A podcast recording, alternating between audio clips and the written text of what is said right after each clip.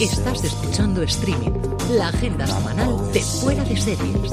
Desde las series mundiales en Atlanta, California, estás escuchando Streaming de Fuera de Series, el programa que semana a semana te trae todas las noticias, comentarios y curiosidades del mundo de las series de televisión.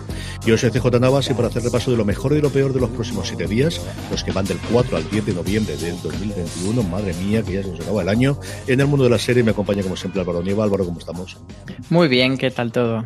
Muy bien, vamos a tener un montón, bueno, pasando frío, la verdad es que aquí ya ha llegado, hemos tenido un bajón. sí, había que poner ya la calefacción. Hemos tenido aquí, menos en la universidad, que nos ha mandado un correo hoy que por la subida del gas nos van a quitar la, los calefactores en la universidad, no van a poner la calefacción hasta no sé cuánto y se prohíben los calefactores individuales dentro de los despachos, que ha sido un correo maravilloso que ya te digo yo que va a traer cierta cola. En fin, que me disperso para no perder las costumbres. Vamos a tener un montón de noticias, un montón de cosas que tenéis en fuera de series durante toda la semana. Tendremos vuestras preguntas, mejor dicho, nuestras respuestas o vuestras preguntas, la agenda de serie, que después de una semana más o menos tranquilita con el puente, pero vuelve cargadísimo, nos lo contará como siempre Maricho Lazabal, nuestros Power Rankings y terminaremos como siempre con una entrevista en ese caso a Tony Moreno, o sea, presentando la creadora del documental Dolores, la verdad sobre el caso Badinkov. Antes de eso, permitidme que dé las gracias una semana más a HBO Max, y es que HBO Max ya está disponible en España y con ella tienes todo lo que amas en un mismo lugar. HBO Max llega con un catálogo que comprende grandes clásicos de Warner Bros. como Matrix, todas las películas de Harry Potter o It, y desde el año que viene todas las películas de Warner Brothers estarán disponibles en la plataforma solo 45 días después del estreno en cine y sin coste adicional. En materia de series, ya sabéis, clásicos como Juego de Tronos, Los Soprano, Patria, 30 monedas, un montón que contamos en el top de dramas que hicimos la semana que viene y que retaremos esta semana con el top de comedias. La nueva temporada de Succession, estrenos Max Originals como Gossip Girl o Dolores, de la que se hablaba antes, la verdad, sobre el caso Vaninkoff, y próximamente la súper esperada continuación de Juego de Tronos, House of the Dragon.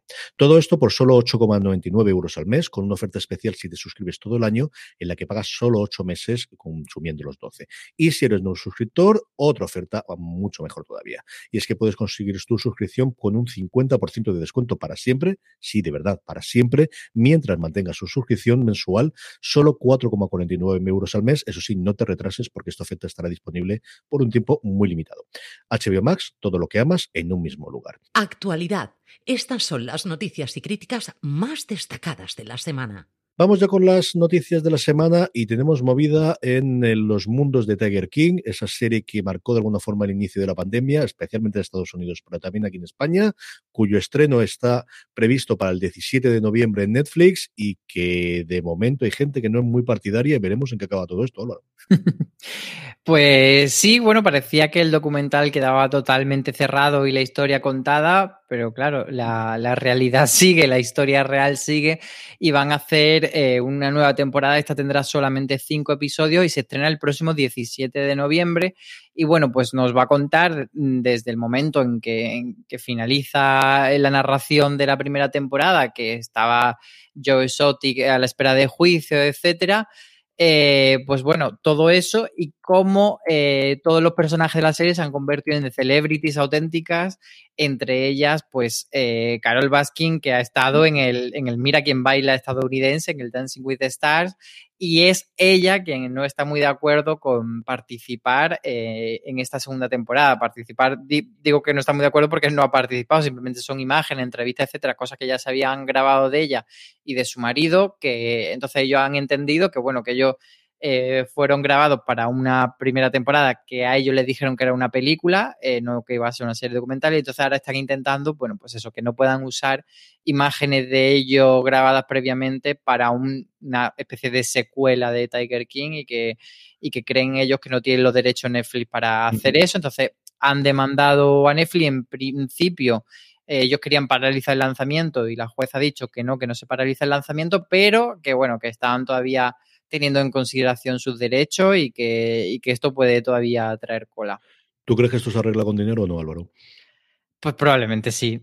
sea, sea esa la solución todo se arregla con dinero. Al final, nada, mejor un acuerdo que un mal juicio. Si ya no han conseguido, desde luego, parar la, emisión, que quizás es una de las mejores armas que tenía y el juez ha desechado eso, yo creo que es cuestión del final, llega un apaño y no arreglo, porque si ya la escena ya está grabada, pues poquita cosa vas a poder hacer, yo creo. Pero bueno, en fin, tendremos noticias, porque esta, desde luego, que dentro de la casa tan revuelta que tiene Netflix en los últimos tiempos, vamos a hablar.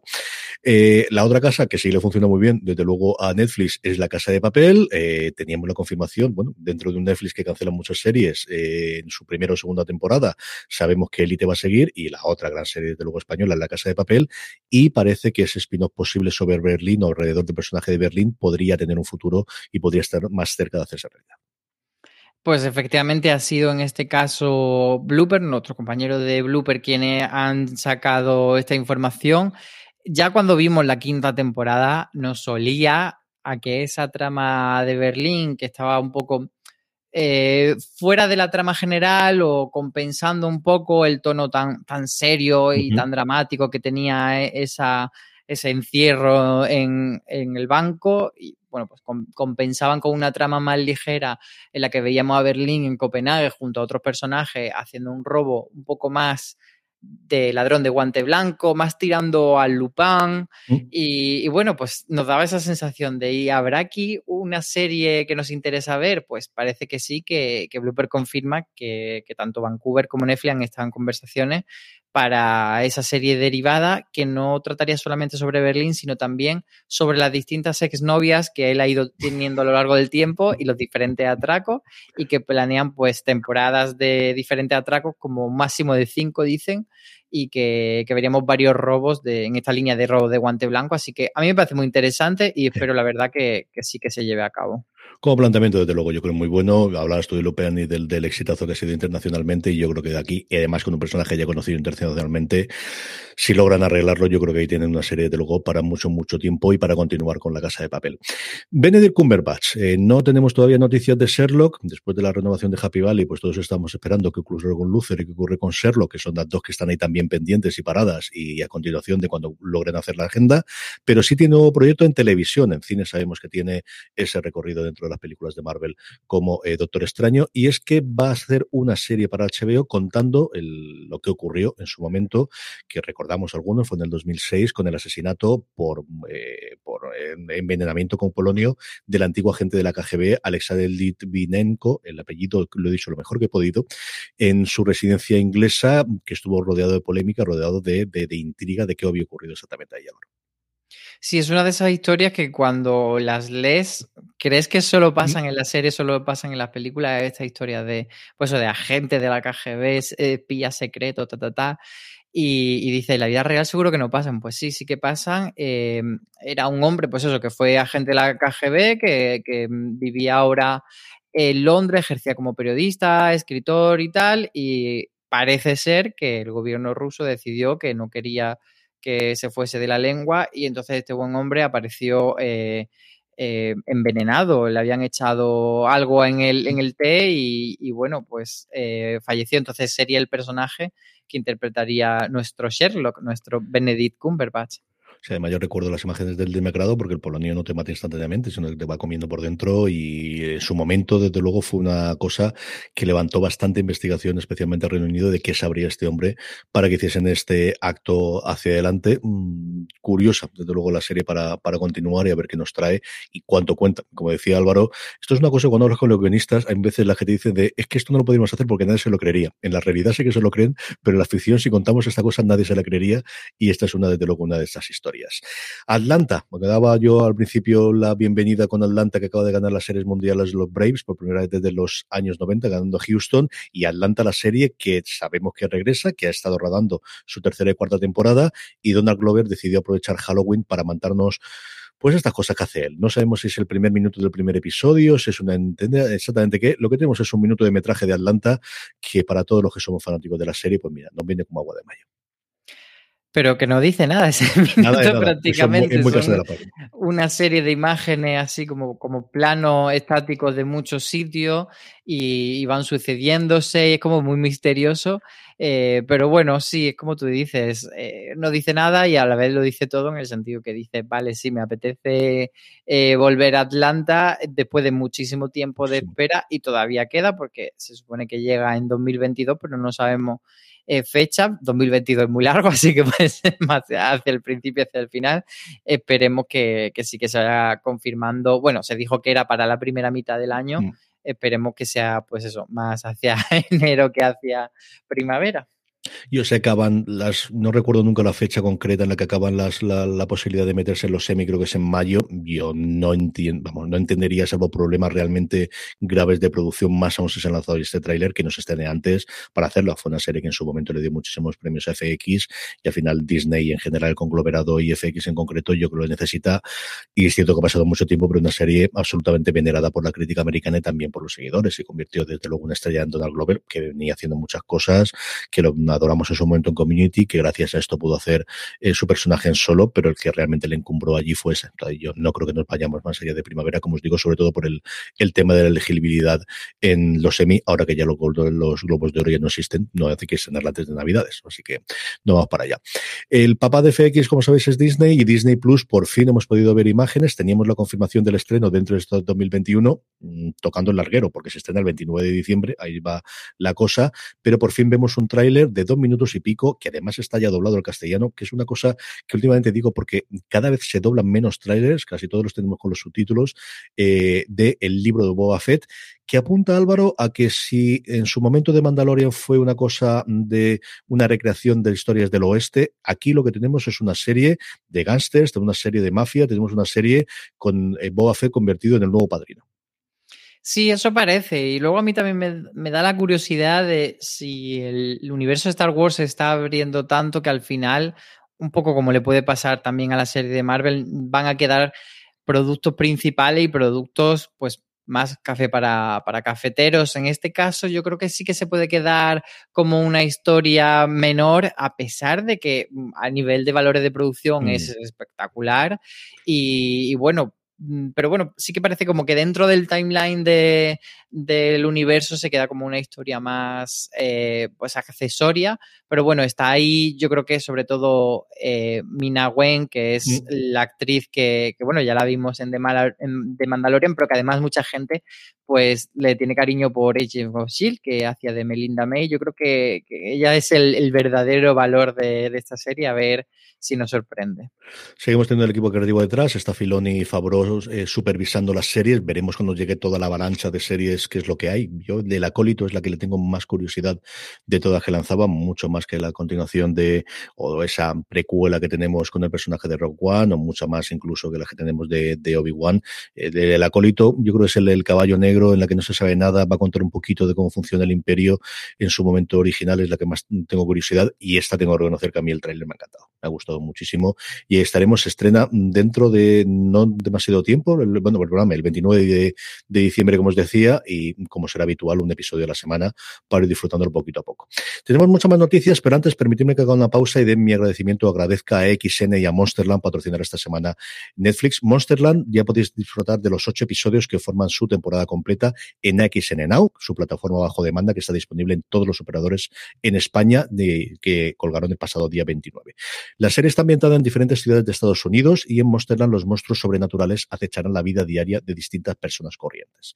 Esta obra de terror con fuerte componente psicológico indagará en todo aquello que como humanos tenemos que afrontar, la culpa que nos soportamos, los secretos que guardamos, la soledad de cada uno en su vida. Indiana, Nueva Jersey, no importa dónde estés, no puedes escapar a tus monstruos más personales. Monsterland cuenta con actores de la talla de Taylor Sealing, de Orange is the Black, Mike Colter, de Evil o Hamish Linklater, recientemente en Misa de Medianoche. Está creada por Mary Lowes, que trabajó en su momento como productora ejecutiva de Preacher o de Succession, y la, la banda sonora, que es espectacular en los ocho episodios, corre a cargo del dos veces ganador del Oscar, ahí es nada, Gustavo Santaolalla. Además, tenéis sobre ella un razones para ver y esta misma semana colgaremos un review para aquellos que ya la hayáis disfrutado, que hemos hecho entre Marichula Zabal y un servidor. Monsterland, como os digo, ya disponible completa en AXN Now, la plataforma de vídeo bajo demanda de AXN que está disponible en todos los operadores en España. Mi agradecimiento a Monsterland y AXN por patrocinar esta semana streaming. Retomamos, y lo comentaba antes, es que Élite está renovada no por la quinta, que ya está grabando junto con la cuarta, sino para una sexta, y antes de ello tendremos una eh, nueva tanda de estos episodios de historias breves recientes para Navidad, y luego Valeria, renovada también para una tercera, y en este caso, última temporada. Sí, eh, las dos noticias salieron de un evento que hizo para prensa Netflix aquí en España, avanzando un poco, pues, todo lo que viene, dieron también algunas eh, informaciones de casting de algunas de sus series nuevas, mostraron también avances, algunos que, que, sí que mostraron en redes y otros que eran solo para que lo viésemos los periodistas. Y bueno, pues eso, de las dos noticias más grandes, eh, Valeria renueva tercera temporada que será la última, que bueno, eh, quizás sorprende un poco porque sí que parecía que era una serie que, que, estaba funcionando bastante bien, pero bueno, le dan ese ciclo de tres temporadas que tiene eh, Netflix, mm, que es muy común en Netflix, y luego esa gran franquicia que es Elite, pues como tú dices, estamos pendientes del estreno de la quinta temporada, pero ya se ha confirmado que habrá una sexta.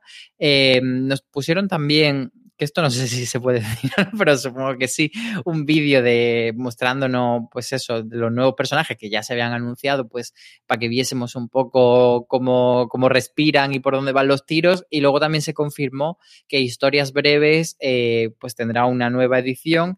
Eh, la primera vez lo hicieron acompañando el estreno de la cuarta temporada. En este caso parece que va a ser más una especie de entremés porque va a lanzarse ahora en Navidad. Eh, va a ser, pues eso, como una Holiday Edition y habrá, creo que son tres historias mm, protagonizadas por diferentes personajes, algunos de ellos eh, actores que no pertenecen a un universo élite todavía, eh, por ejemplo, Alex Moner, que está por ahí. Solo comentarte algo, porque la otra vez fue desde la carrera durante la semana desde el estreno del viernes. Este va a ir acompañando a Navidad, pero sin ser en Navidad. ¿Tú crees que la estrenan para Navidades o para primeros de año o lo van a dejar esto independiente y ya buscaremos fecha en febrero o marzo? No, siendo holidays, yo creo que, historias breves va para, para Navidad. Lo que no sé en qué fecha navideña, porque últimamente la Navidad es muy larga. yo creo que el otro día Mariah Carey ya anunció que la Navidad empezaba ya estaba de Halloween. el All I Christmas de entre las 10 canciones más reproducidas en Spotify en Estados Unidos. Sí, sí, además estamos viendo, de hecho, lo comentábamos la semana pasada, había un estreno ya de, eh, creo que recordar que fue la semana pasada o esta semana que entra, o sea que ya hay estrenos mm. navideños de Netflix, tanto de películas como de series, no es como antaño que, se reservaba, pues eso, a poner Cuo el 22 o el 25 de tal, sino, mm, pues eso, eh, que, que los romanos ya es cosa del pasado y que ahora la historia eh, navideñas son todo el mes de noviembre. Apple TV Plus que ha confirmado que hay nuevo especial de Navidad de Mariah Carey y que además habrá canción nueva también navideña. Mientras tanto, se decide a lanzar el tráiler de la tercera temporada de The Servant que nos va a llegar el año que viene, eso sí muy prontito, el 21 de enero. Sí, de aquí tampoco quiero decir mucho porque al final el tráiler mm. recoge lo que pasó al final de la segunda temporada. Sí que podemos decir que, que, bueno, que hay un lapso de tiempo de son tres meses entre el final de la temporada 2 y el principio de la 3 y que los personajes pues van a estar incluso peor o más aterrorizados eh, la situación en la que se encuentran. Pero eso, eh, al final, yo tengo la sensación como que de que había pasado hace muy poco la, temporada anterior de Servant, ¿no? Pero fue en enero, así que repite Servant con, con, un ciclo de anual, pues eso, de enero a enero, tendremos nueva temporada, así que quien no haya visto Servan todavía, pues sabe que, se puede poner al día en Apple TV Plus. Nueva plataforma que llega a España después del éxito en América Latina, nos llega Canal de Drama, una plataforma de series turcas de nicho especializada, de la que hacía tiempo que no habíamos ninguna y que espera, como decía, repetir el éxito que ha tenido en América Latina.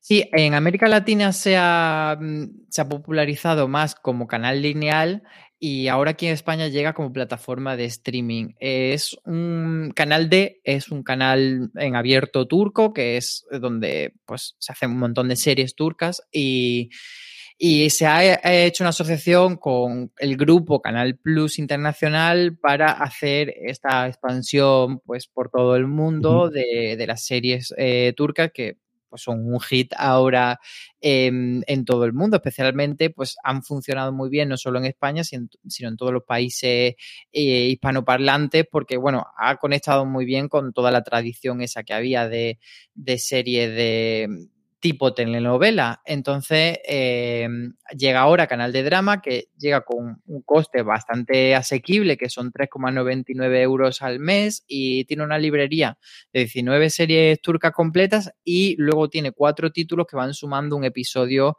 a la semana.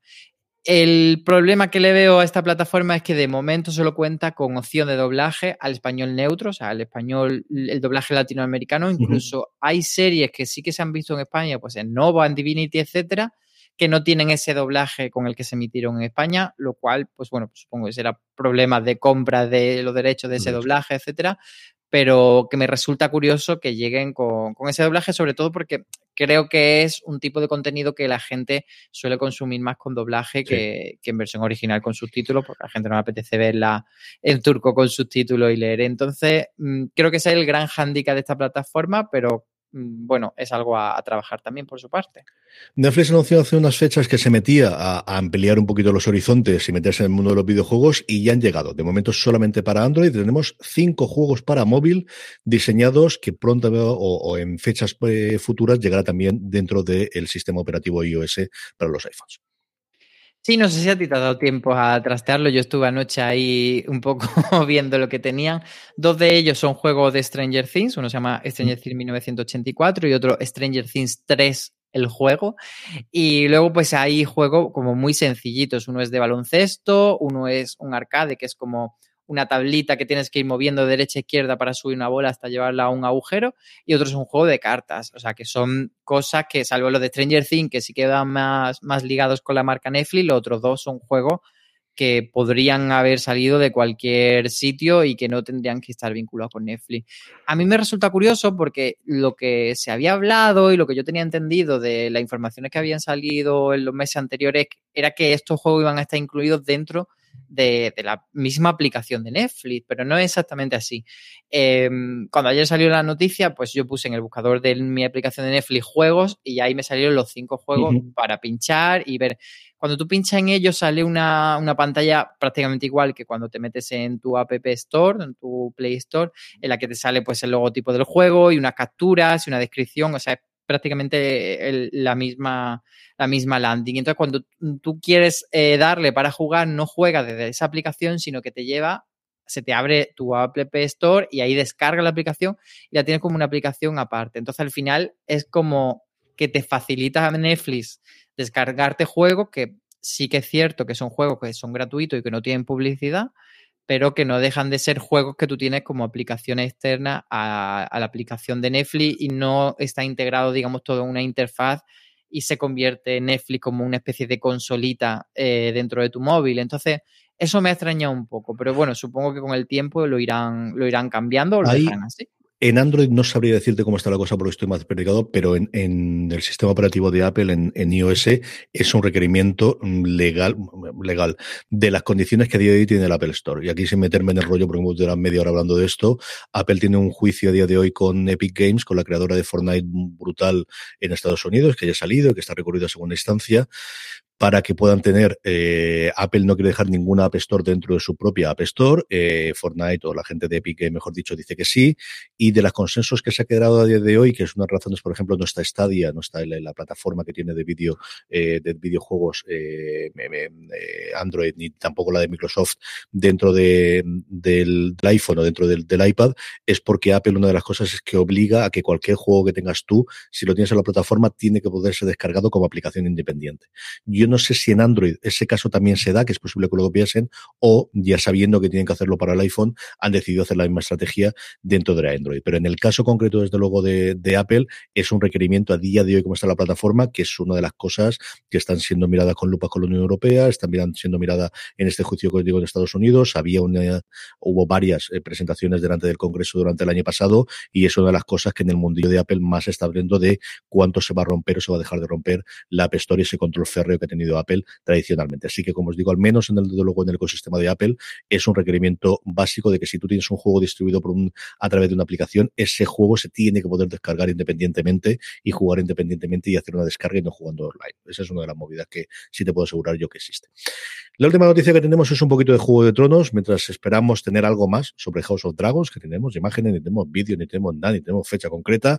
Lo que tenemos es Ed Sheeran, que el pobrecito mío ha pasado coronavirus, aunque va a estar dentro de nada en Saturday Night Live, que se fue a hablar en un podcast y lo que ocurre en los podcasts, que al final hablas un poquito quizás de más y comentó que eh, Arya Stark iba a morir en su momento en Juego de Tronos. Ha sido una información que yo la verdad cogería con pinza porque me da la sensación de que, de que este señor oyó campana y no supo dónde y, y se ha dado por, por, real, pero bueno, al final es su palabra lo que tenemos. Eh, lo que cuenta es que, bueno, él está de, de, promoción de su disco que se llama Igual, bueno, no sé si se dice igual o igual o otra cosa, pero el, el nombre del disco es el símbolo de igual uh -huh. que tenemos en la calculadora, que me parece muy curioso y muy poco googleable por otra parte. Uh -huh. Él pues estuvo hablando de, su paso por Juego de Trono y dijo que la experiencia pues que le había quedado un poco emborronada porque tuvo mucho rechazo, mucho comentario negativo en redes sociales cuando se emitió su episodio, porque la verdad es que quizás su cameo estaba un poco ahí que te sacaba de, ese universo de épica y era como, ah, Ed Sheeran disfrazado.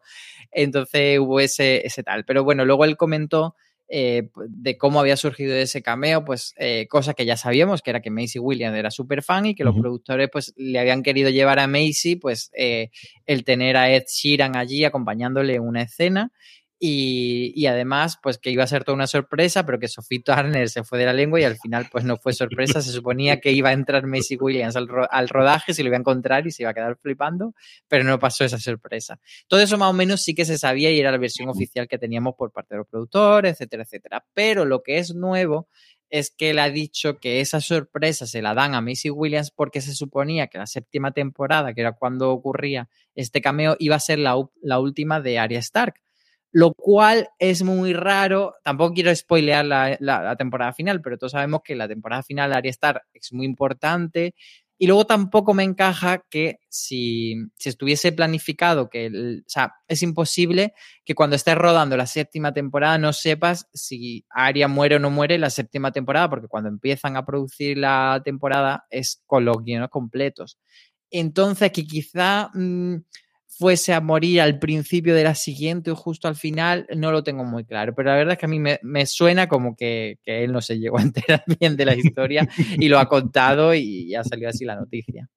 Preguntas de los oyentes. Estas son vuestras dudas y nosotros respondemos. Muy bien, y la última cosita que tenemos era esta en cuanto a noticias, así que vamos ya con las preguntas de los oyentes. Amy nos dice, hola chicos, ¿cuántas visualizaciones simultáneas y perfiles permite tener Apple TV Plus? Ofrece un solo plan y un solo precio, ¿verdad? No tiene opción de suscripción anual ni nada.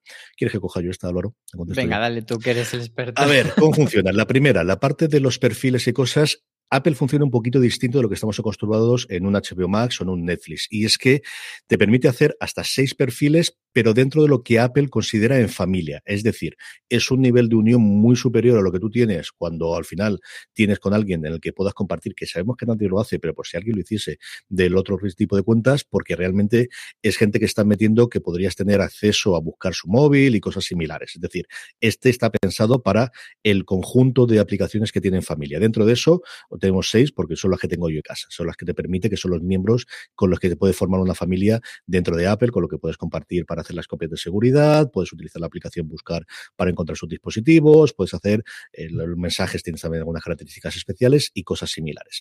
En cuanto al precio, yo estaba mirándolo ahora mismo porque en Estados Unidos sí que hay una cuota de 10 meses por 12, que es lo habitual, en el que multiplicas por 10 el precio y con eso de la suscripción anual la tienes, pero en la página web española ahora mismo no la acabo de ver. Yo entiendo que también existirá. Sí que tienes los 5 euros, sí, 4,99, pero vamos, 5 euros precio de amigo que tenemos. Antes había un mes gratuito que ahora han quitado, la han dejado solo en 7 días. Antes, cuando comprabas un dispositivo de Apple, tenías un año de suscripción originalmente, ahora son 3 meses en algunos de los dispositivos. Y luego la otra cosa que están impulsando ahora, porque acaba de salir en España, es una especie de mezcla de todo junto que se llama Apple One, que tiene distintos niveles, dependiendo si es individual o de familia o el Plus, que puedes meter el Apple Music, que es el equivalente a Spotify que tiene Apple, almacenamiento en la web. En el caso del Plus tienes también la, parte de, la parte de fitness, que con el, el, el, reloj, con el Apple Watch, te permite hacer clases desde Zumba hasta eh, Pilates, un montón de las que tienen, que hasta ahora no tenían en España, y eso es lo que están impulsando a hacer hasta ahora. Así que los digo, perfiles hasta seis, y si reproducciones simultáneas las seis, eso sí, hay un nivel de compromiso superior al que puedes tener en contraseña porque lo metes dentro del ecosistema de familia que tiene Apple, y el precio, yo juraría que existe esa suscripción de 4,99. Desde luego en Estados Unidos existe. No sabría deciros porque está buscándola aquí en medio. No me permite ahora, si me pongo a abrirlo en el ordenador, se me va a colgar, eh, tener esa parte. Y luego hay una suscripción. Eh, otra cosa que es interesante es para estudiantes, siempre tienen un precio especial. De hecho, Apple Music creo que tenía el 50% y cosas similares. Así que si sois estudiantes y queréis suscribiros, echarle un ojo a la web y a las posibilidades que tenga el, dispositivo de Apple para poder verlas, que cada vez tiene mejores series, luego comentaré yo alguna de ellas.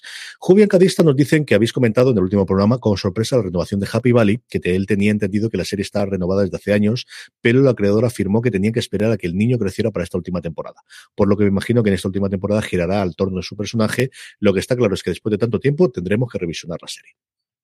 Pues sí, además de, estas preguntas que, agradecemos mucho porque vemos que nuestros seguidores están al quite de todo y que, saben muchas cosas que a veces nosotros se nos pasan por alto. Eh, no he llegado a encontrar las declaraciones a, las que él se refiere de, la creadora, pero sí es cierto que después de hablar nosotros de, esa eh, renovación que decíamos por sorpresa, sale una sinopsis de, esta nueva temporada y, se comenta pues tanto que que todo empieza porque Catherine descubre el cuerpo de una persona asesinada en un tanque, etcétera, etcétera.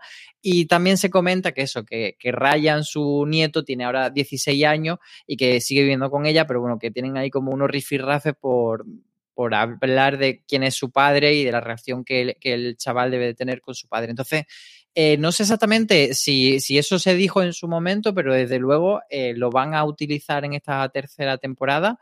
Y como dice Jubian Cadista, pues sí, habrá que revisionar la otra dos temporadas porque ya no nos acordamos. Pero sí, ha, sido, es muy curioso esto que, nos comenta. Y Manuel Hernández nos preguntaba, buenas, debido al aumento del número de plataformas, me imagino que en el futuro se producirán fusiones. ¿Qué fusión os gustaría que se produjera entre plataformas que no sean de las principales y por qué? Gracias.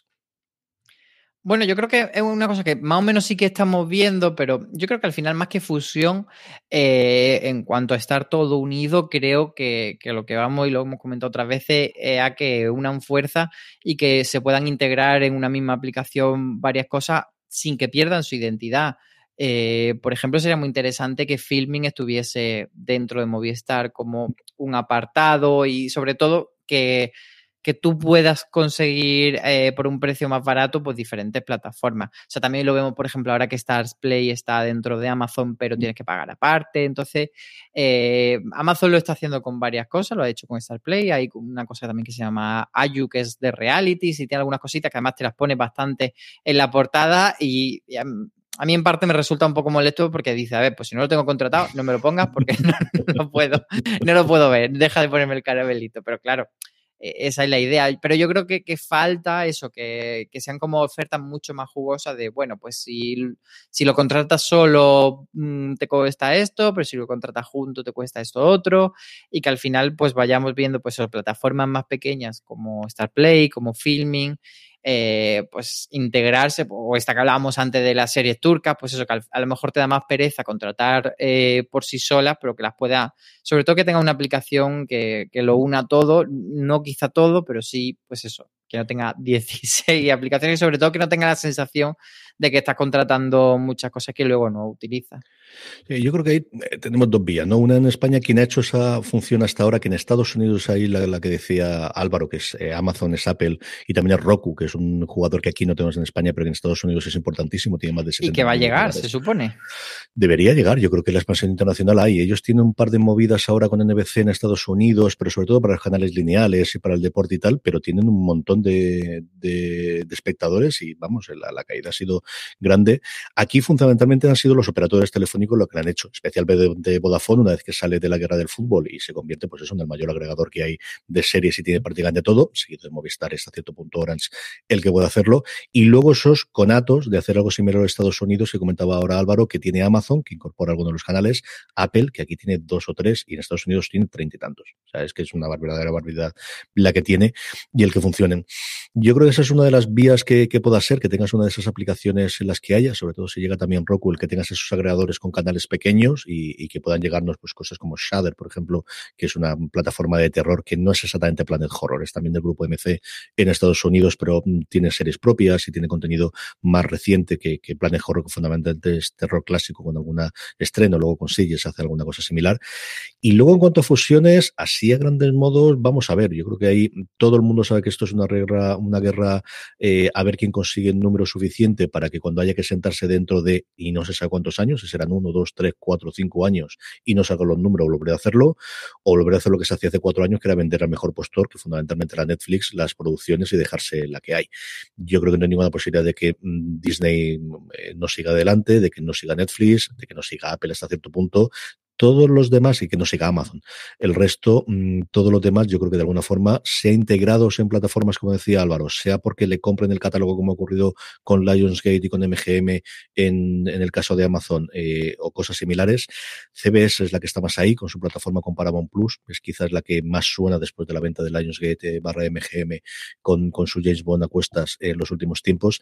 A ver qué ocurre con todas estas. Eso es lo que yo creo que pueden funcionar en los próximos tiempos, pero en algún momento hará. En algún momento yo creo que tienen que producirse esas fusiones o, habrá que hacer los números y decir es que no nos sale rentable, no sale mejor producir para terceros y poder hacer esas ventas. Sí, yo creo que también falta que estas plataformas que hipotéticamente se fusionen eh, tengan el valor añadido de, que tú como espectador cuando habla un, abra una plataforma sepas que te puede esperar ahí dentro. Eh, pongo el ejemplo, cuando entras en Movistar y hay un apartado de TCM, pues sabes qué tipo de películas vas a encontrar de TCM. Y creo que eso es, por ejemplo, lo que más le falta a Netflix, que de repente Netflix ha querido ir a por todo empezó con series un poco más, mm, no autorales, pero sí, intentando ser un poco esa, esa réplica de los canales premium del pago estadounidense y de repente pues eso te hace desde Hallmark a Lifetime, te hace una serie de CBS, te hace una comedia de risa enlatada, entonces queda una sensación de indefinición y de no saber qué te va a esperar de, esto que Netflix está diciendo, sí, sí, esto te va a gustar, pero a lo mejor pues es algo que, ni, que ni espera y claro, tú estás esperando Mindhunt y te aparece la de la de Pretty Smart esta chorra o cualquier otra cosa. Entonces yo creo que, que eso, que las plataformas que se integren pueden servir como como prescriptores. O sea, si por ejemplo también pues AXN Now lo tienes dentro de Movistar, pues sabes que AXN tiene una determinada serie que suele ir a pues a series de acción, a series de policía, series de médico, etcétera. Entonces sabes más o menos lo que puede esperarte y te puede gustar o no te puede gustar, pero no te pero lo que te prevenido. Mm. Eh, hay otra cosa curiosa en Estados Unidos que yo no sé si Disney Plus aquí lo tendrá en España, Disney Plus, que alguna vez me acostumbraré. en España la tendrá y es que en Hulu te permite tener suscripciones también a otros canales, fundamentalmente HBO y Showtime, y hay alguno también pequeñito que te puedes suscribir a través de ellos y te incorpora el catálogo. Es decir, si tú tienes Hulu con HBO incorporado, las series de HBO aparecen también y las puedes ver igual que cualquier estreno de Hulu, que es una cosa que internacionalmente, donde sabes que la marca de Hulu no existe, existe ese Star que de alguna forma recoge los estrenos que tiene, pero esa integración con terceros, desde luego, Disney Plus no la ha hecho fuera de Estados Unidos. Vamos ya con la agenda de series y para eso, como siempre, contamos con Marichu Lazábal. Marichu, que esta semana tiene trabajo, no como la semana pasada.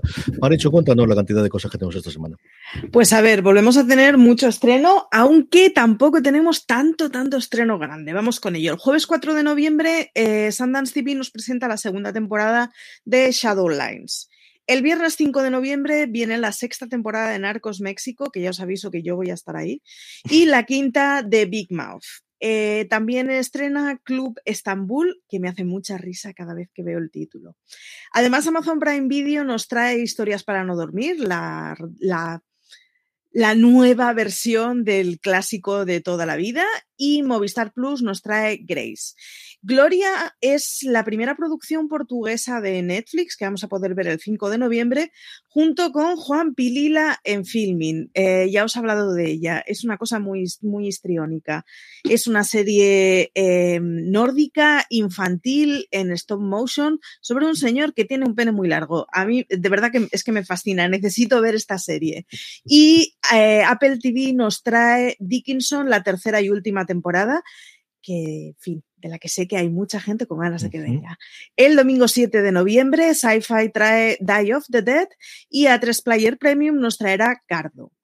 Lunes 8 de noviembre, vuelta de Dexter con New Blood, que no sé si es novena temporada o una cosa aparte completamente, pero la podremos ver en Movistar Plus.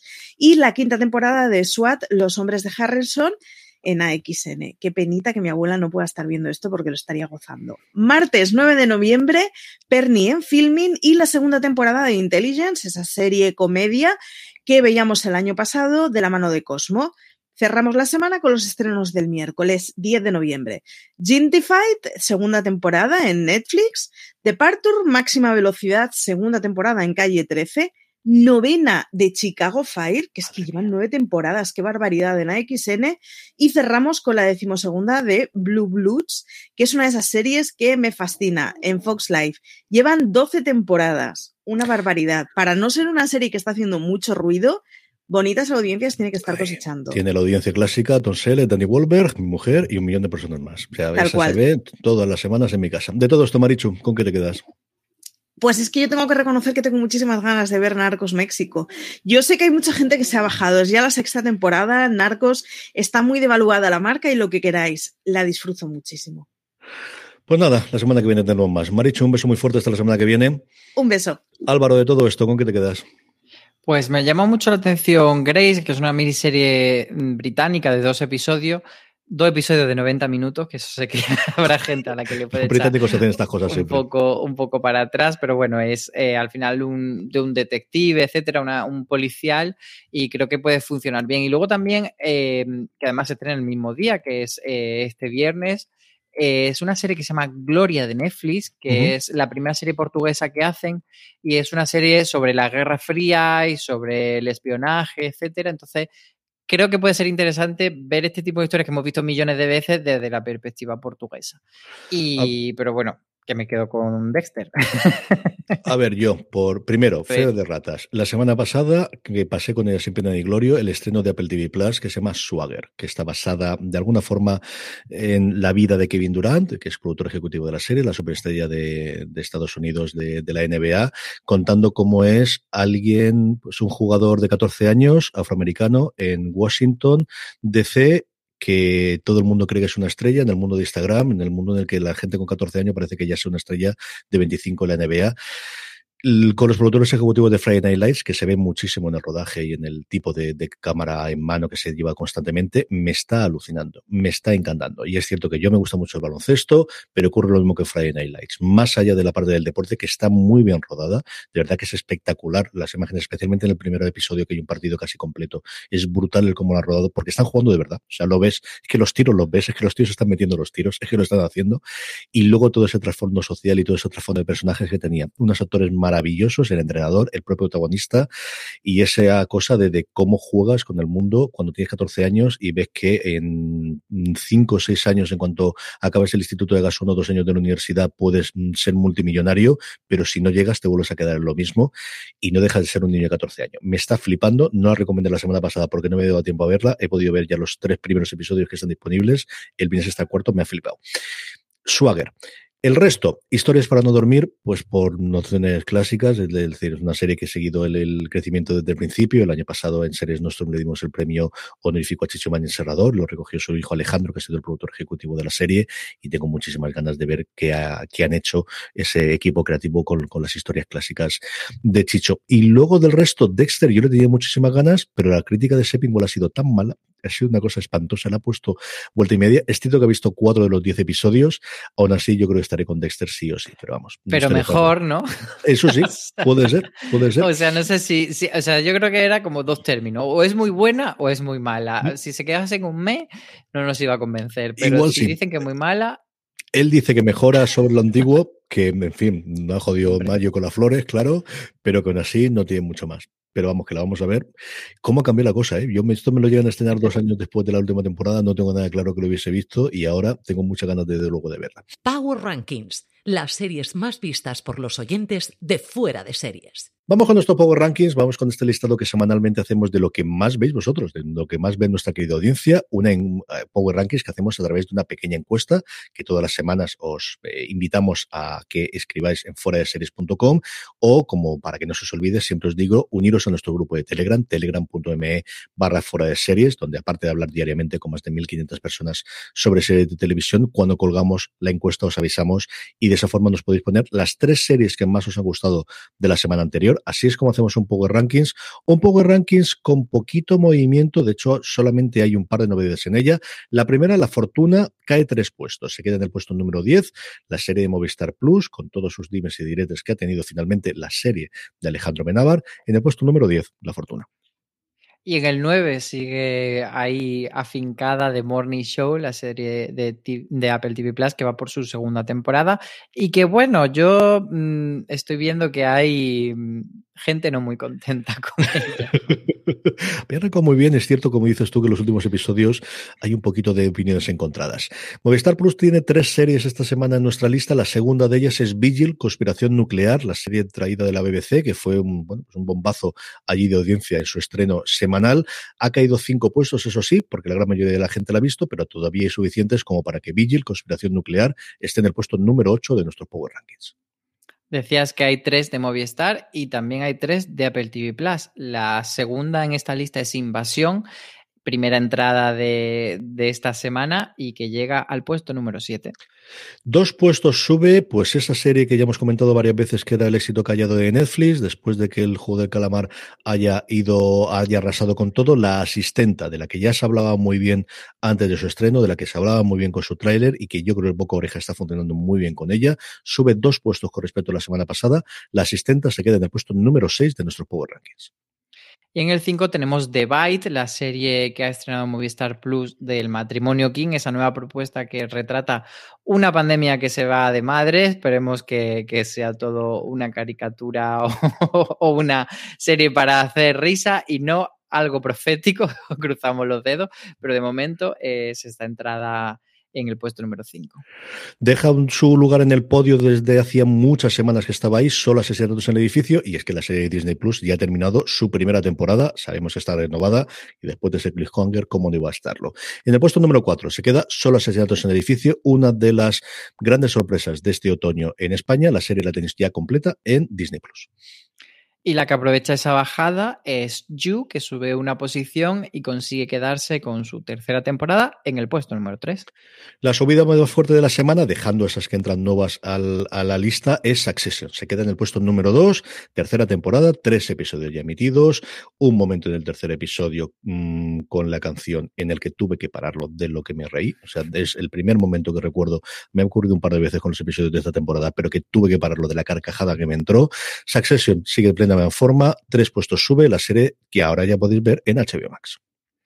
Y para sorpresa de nadie, Fundación sigue en el puesto número uno, eh, repite esa posición y bueno, no es otra, también es otra que está teniendo cierta controversia, sí, sí, sí, no, pero por lo menos la gente que vota nuestro Power Ranking mm, sigue abonada a verla.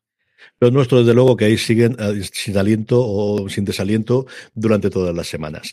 Terminamos, como siempre, con una entrevista. En este caso, vamos, eh, tenemos una entrevista de, eh, que le hicimos a Tony Moreno, la productora del documental Dolores, la verdad sobre el caso Baninkoff. Antes de eso, permíteme que dé las gracias a XN Now y a Monsterland por patrocinar streaming y también a HBO Max, que ya sabéis que podéis tener ya desde solo 8,99 euros al mes, con una oferta especial si te suscribes todo el año, la que solo pagas 8 meses. Y si eres nuevo suscriptor, te puedes conseguir la suscripción con un 50% de descuento para siempre mientras mantengas esta suscripción solo 4,49 euros al mes. Eso sí, no te retrases en este caso porque esta oferta estará disponible por tiempo muy limitado. HBO Max, todo lo que amas en un mismo lugar. Todo lo que amamos es seguir haciendo estas cosas en fuera de series porque hasta aquí ha llegado streaming. Álvaro Niema, un beso muy fuerte hasta la semana que viene. Un beso muy grande. Y a todos vosotros, querida audiencia, gracias por estar ahí. Os dejamos con Toñi Moreno. Gracias por escucharnos y recordad, tened muchísimo cuidado ahí fuera. Pues eh, quería empezar preguntándote por qué creía interesante volver al caso Baninkoff y por qué con este enfoque. Pues mira, eh, se cumplieron 20 años y salió en, todo, en, toda la prensa. Para mí fue un caso que marcó mi, mi carrera como periodista en mi cabeza, ¿no? Y entonces, eh, de repente, hablé con, con Unicom, con Chelo Montesinos, y le dije, vamos a hacer el documental con Loli, que es la que falta, porque aquí ha hablado todo el mundo durante muchos años, pero no conocemos al personaje del que más se ha escrito, del que más se ha hablado, eh, y que la gente no sabe realmente cómo es esta señora, ¿no? Y entonces me puse en contacto con ella. Yo pensé que no iba a tener mucho éxito, pero yo hacía 13 años que no, que no hablaba con ella. Fui a verla a Betanzos, fui con Víctor García, el otro productor ejecutivo, nos sentamos con ella y le dije, mira Loli, yo quiero hacer esto. Eh, si lo haces es para que hablemos sin tapujos, sin que me pongas veto a ninguna pregunta, contando la realidad de lo que te ha pasado, porque hay generaciones, las de ahora, que no, que no saben de tu caso y para que no vuelva a pasar.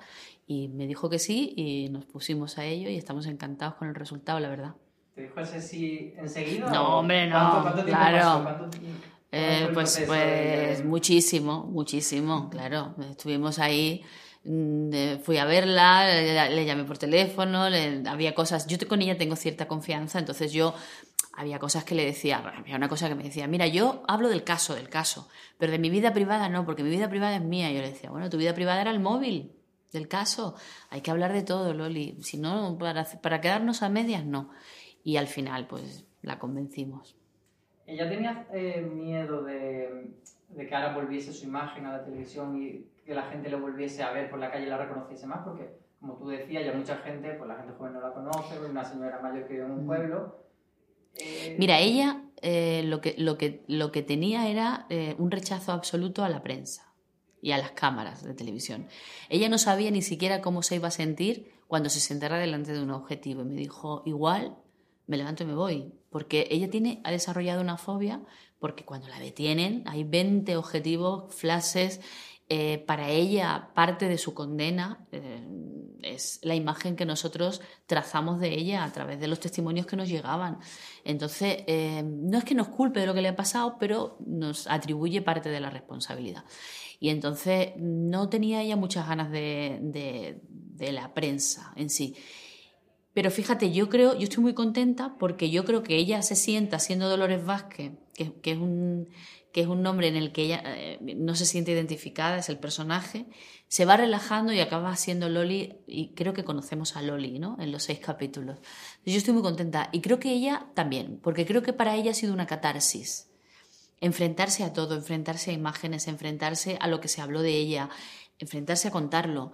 Eh, y tengo fe de que después de esto pueda tener otra vida, porque es verdad que yo me he encontrado una mujer anclada en, en, el 99 o en el 2000, cuando la detienen, yo creo que ella se quedó ahí. No ha tenido vida, no ha tenido trabajo, no ha tenido parejas. Eh, y yo creo que este documental mm, a ella le ha servido para salir al mundo, a la calle, contar su verdad, sentirse bien. Y espero que ahora empiece a vivir. Acabas de escuchar Streaming, el programa de fuera de series que todas las semanas te trae la actualidad seriéfila. Te puedes suscribir en iVoox, Spotify, Apple Podcast o en tu reproductor de podcast de confianza.